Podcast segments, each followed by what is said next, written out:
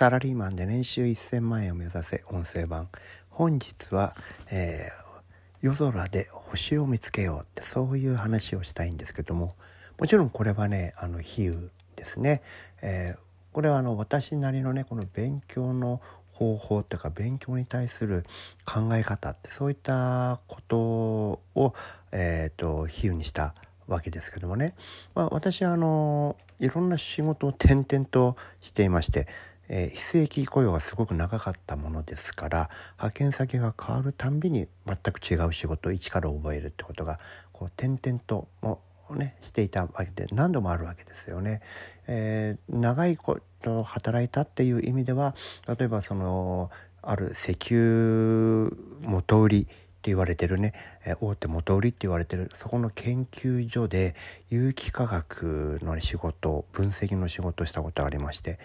でそれ全くもちろん何も知らなかったんですけども一から勉強をその仕事しながら始めて有機化学の勉強をしたりとかあとはねあるメーカー、まあ、これはあの電気あの携帯電話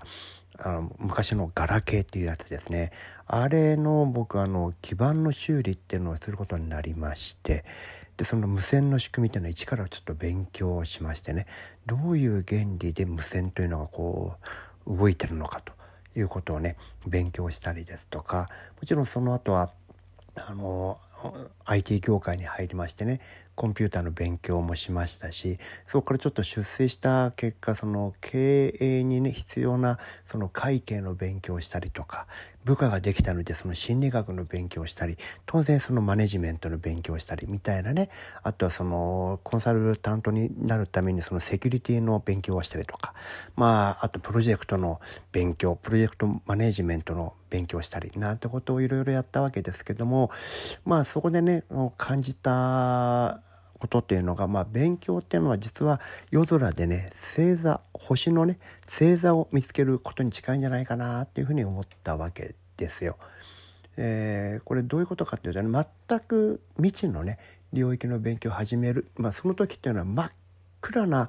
夜空なんですよね。そこで何か初めて勉強新しいテーマの勉強を始めたらその瞬間に星が一点ピッてこう一つだけ灯るわけですよ。単語例えば、えー、英語の勉強する時に単語1個覚えるたんびに星が一つピッピッてこう増えていく。でまだそれだと真っ暗ですから1点しかないですから何もならないわけですけどこれを100個200個っていうふうにねこう星をね増やすという作業をするこれが地道な勉強するってことなんですけどもある時にねこれを続けていると星と星が線でつながって星座になるっっていうこと感覚がね分かるんですよ。あれってふと見たらこれとこれってオリオン座になってるじゃん？みたいなことが分かったりするんです。こことここがカシオペアに近いぞみたいな。それがね分かると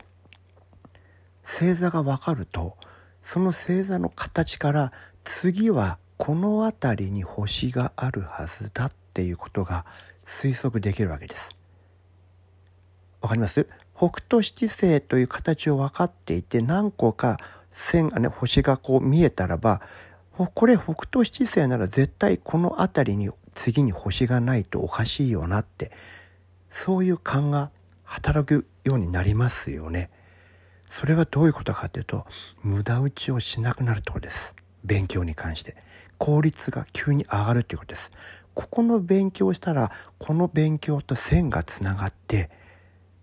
もっと実態がわかるぞということがね気づけるようになるんですよ。今まではめぐらめっぽで適当に、えー、いろんな本を当たり障りあのもう手当たり次第に読んでねいろんな知識をインストールしていたのが今度はこの辺りの勉強をしたらいいことがあるんじゃないのかなってことに気づくんですよね。でそこの勉強その辺りをほじくってみるとものの見事にヒットしたりするわけですよ。これができるようになるとこのね勉強の生産性がものすごく上がりますよね。星座が見えてくるわけですですから。でそうするとその星座が分かってくるとその勉強の意味も分かってくるわけですよね。こうなってくると、えー、勉強がね非常に楽しくなりますね。知識と知識が有機的につながって一つの大きな意味をこう形成するということをね、えー、体験すると勉強がね非常に楽しくなるんですよね。皆さんもねちょっとそういうことを意識してもらって勉強すると、えー、なかなかね楽しい勉強になるんじゃないのかなっていうふうに思います。今日もお聴きいただきありがとうございました。